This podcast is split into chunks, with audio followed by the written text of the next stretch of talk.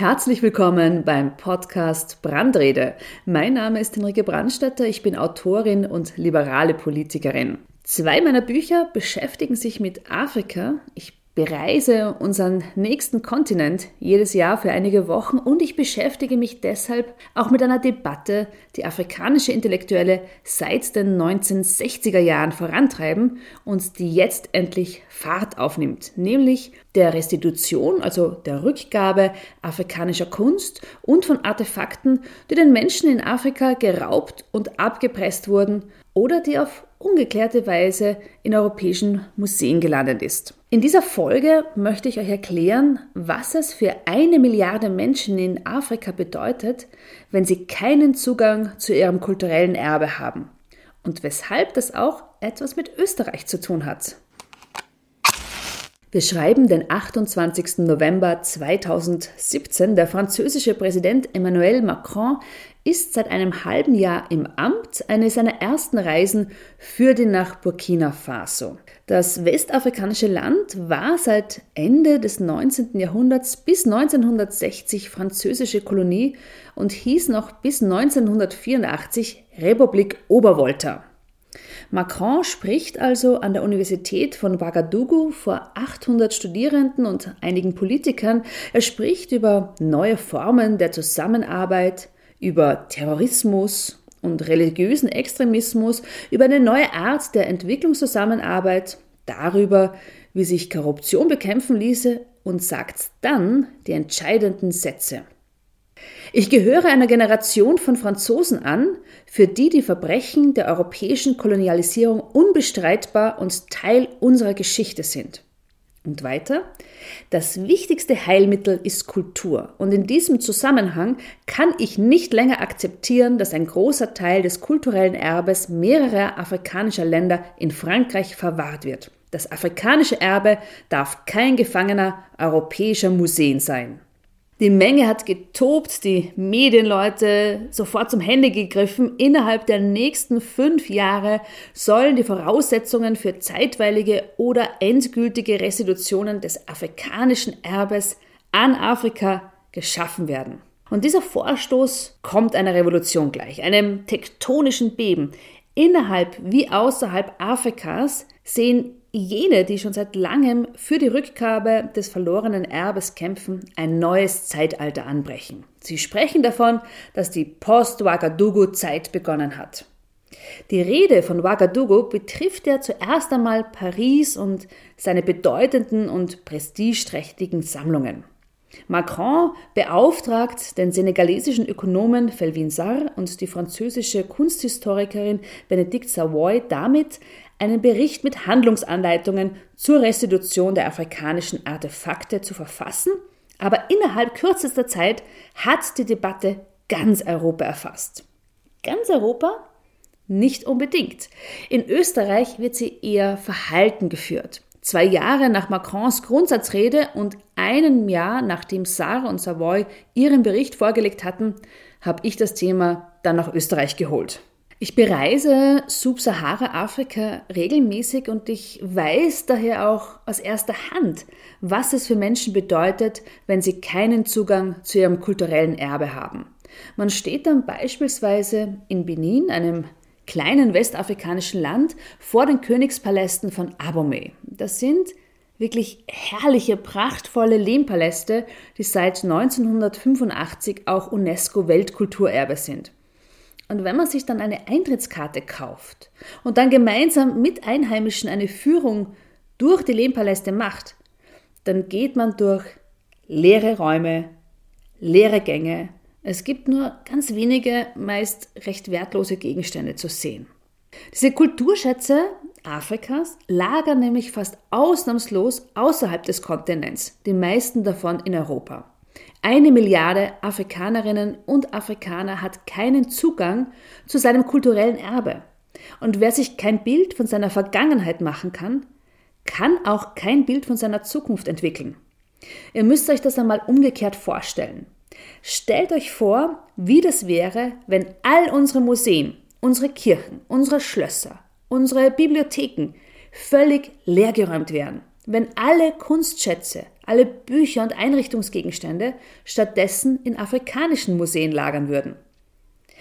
Malt euch aus, wie es wäre, wenn die Afrikanerinnen und Afrikaner dann sagen, keine Sorge, bei uns ist alles sicher verwahrt.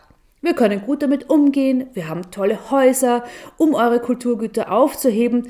Ihr könnt natürlich jederzeit kommen, ein Eintrittsticket kaufen und eure Dinge bei uns ansehen. Ja, ist vielleicht ein bisschen blöd, dass ihr kein Visum für unsere Länder bekommt. Und wenn, dann könnt ihr euch auch häufig keinen Flug leisten. Aber hey, vertraut's uns. Ihr findet auch viele hübsche Fotos von euren Kunstgegenständen im Internet. Da könnt ihr euch sie ansehen. Ich denke, es ist klar, dass das kein Zugang ist, den wir gutheißen wollen. Wir Europäerinnen haben schon auf vielfache Weise von den wirklich spektakulären Masken, den mystischen Figuren und den einzigartigen Alltagsgegenständen profitiert. Viele europäische Künstlerinnen und Architektinnen haben sich von dieser unvergleichlichen Ausdruckskraft, von dieser kraftvollen Formensprache afrikanischer Kunst inspirieren lassen. Und so konnten sie Großes schaffen. Was in Afrika geraubt oder abgepresst wurde, hat in Europa beispielsweise Le Corbusier zu außergewöhnlichen Bauten beflügelt. Es war der Grundstein für Picassos afrikanische Phase und so auch die Initialzündung für den Kubismus. Die Auseinandersetzung mit afrikanischen Formen und Ästhetiken hat den Beginn der klassischen Moderne markiert und die europäische Kunst revolutioniert. Nicht mehr und nicht weniger. Zeitgenössischen afrikanischen Künstlerinnen und Künstlern fehlt hingegen diese Inspirationsquelle sehr häufig. Sie können sich eben nicht von Werken aus der eigenen Vergangenheit leiten lassen, weil eben geschätzt 90 Prozent der afrikanischen Kunst außerhalb des eigenen Kontinents aufbewahrt wird. Die Bestände der europäischen Museen sind gewaltig. Im British Museum lagern mehr als 200.000 afrikanische Objekte. Im Musée Royal de l'Afrique Centrale in Belgien sind es 180.000. Das Humboldt-Museum in Berlin hat 75.000 Objekte, um nur einige zu nennen. Im Weltmuseum bei uns in Wien sind es 37.000 Objekte. Afrika wurde richtig gehend leergeräumt. Europa hat wie wild gerafft, verschifft und gehortet. Die Museen und Afrikasammlungen sind Bewahrer der menschlichen Schöpferkraft. Sie sind aber zugleich auch Verwahrer einer dunklen Geschichte, wo viele Kapitel noch nicht oder viel zu selten erzählt werden. Die Geschichte dieser Afrikasammlungen ist eine gemeinsame europäische Geschichte. Es ist, wenn man so will, eine Familienangelegenheit. Und wie so oft in größeren Familien gibt es auch sehr viel unterschiedliche Zugänge wie man denn nun mit afrikanischer Raubkunst umgehen soll. Die Zugänge reichen von der völligen Verweigerung, sich auch nur ansatzweise mit dem Thema auseinanderzusetzen, bis hin zur Forderung völliger und sofortiger Rückgabe. Es kommt zu den absurdesten Ausreden und Unterstellungen. Afrikanerinnen und Afrikaner müssen sich von Kommentatorinnen beispielsweise nachsagen lassen, dass sie nicht in der Lage sind, ihr kulturelles Erbe zu verwalten.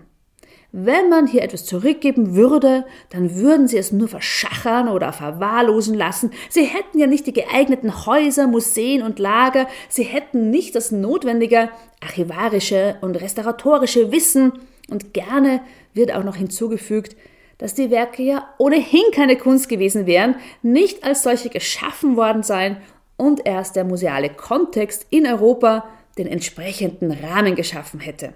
Also, dass Europa aus banalen Alltagsgegenständen überhaupt erst Kunst gemacht hat. In der österreichischen Tageszeitung Der Standard durfte eine Kommentatorin sich zu einer noch jenseitigeren These versteigen. Sie schrieb, dass die Afrikanerinnen und Afrikaner ja für radikale Religionen anfällig wären. Das wisse sie genau und diese radikalen Religionen wiederum, die würden dafür sorgen, dass die Gläubigen ihre Objekte und Kunstwerke zerstören würden. Also man darf den AfrikanerInnen ihr Eigentum nicht zurückgeben, denn sonst kommt mit Sicherheit ein radikaler Imam oder ein verrückter Evangelist des Weges und befiehlt die Zerstörung. Und all diese Ausflüchte zeigen eine tief verwurzelnde koloniale Denkweise.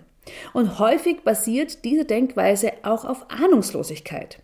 Afrika steht in der Wahrnehmung für Kindersoldaten, Blutdiamanten, für Seuchen und fehlgeleitete Entwicklungszusammenarbeit, für Krieg, Katastrophen und Konflikte. Vielen Afrikanern reicht's langsam.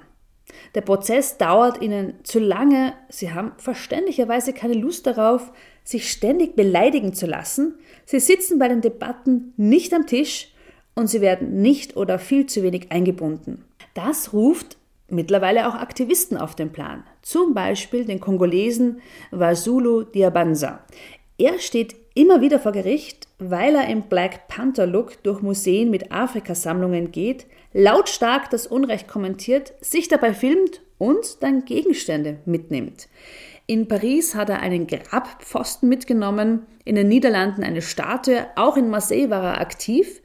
Diabanza begründet seinen Aktionismus so.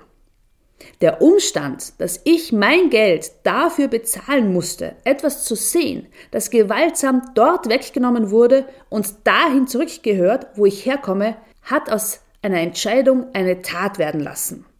Er könnte auch in Österreich aktionistisch tätig werden, denn obwohl unsere koloniale Vergangenheit kaum der Rede wert ist, lagert erstaunlich viel in unseren Museen.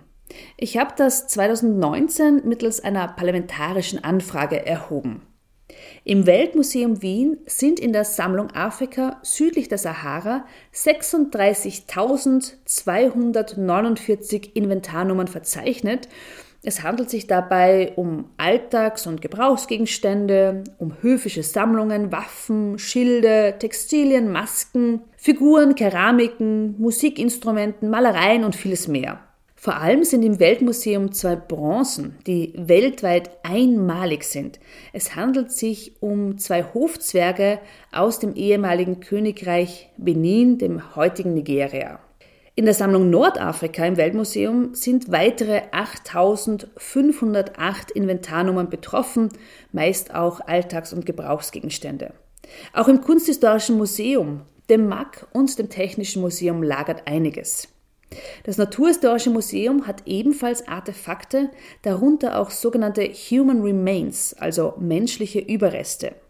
Das Weltmuseum arbeitet schon länger an Provenienzforschung. Viele der Objekte kann man sich auch online von zu Hause aus ansehen, um einen ersten Eindruck zu gewinnen. Es lohnt sich wirklich sehr. Die Links findet ihr auf der Website des Weltmuseums.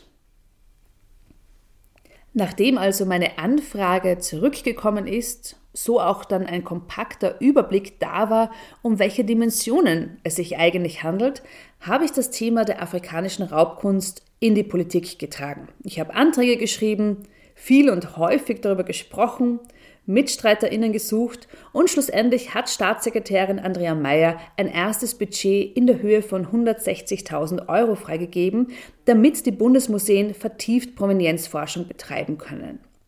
Und es ist ein guter erster Schritt. Provenienzforschung führt ja idealerweise zum Ursprung und zum ersten Eigentümer eines Artefaktes zurück und verfolgt gerade dabei auch die oft wechselvolle Geschichte.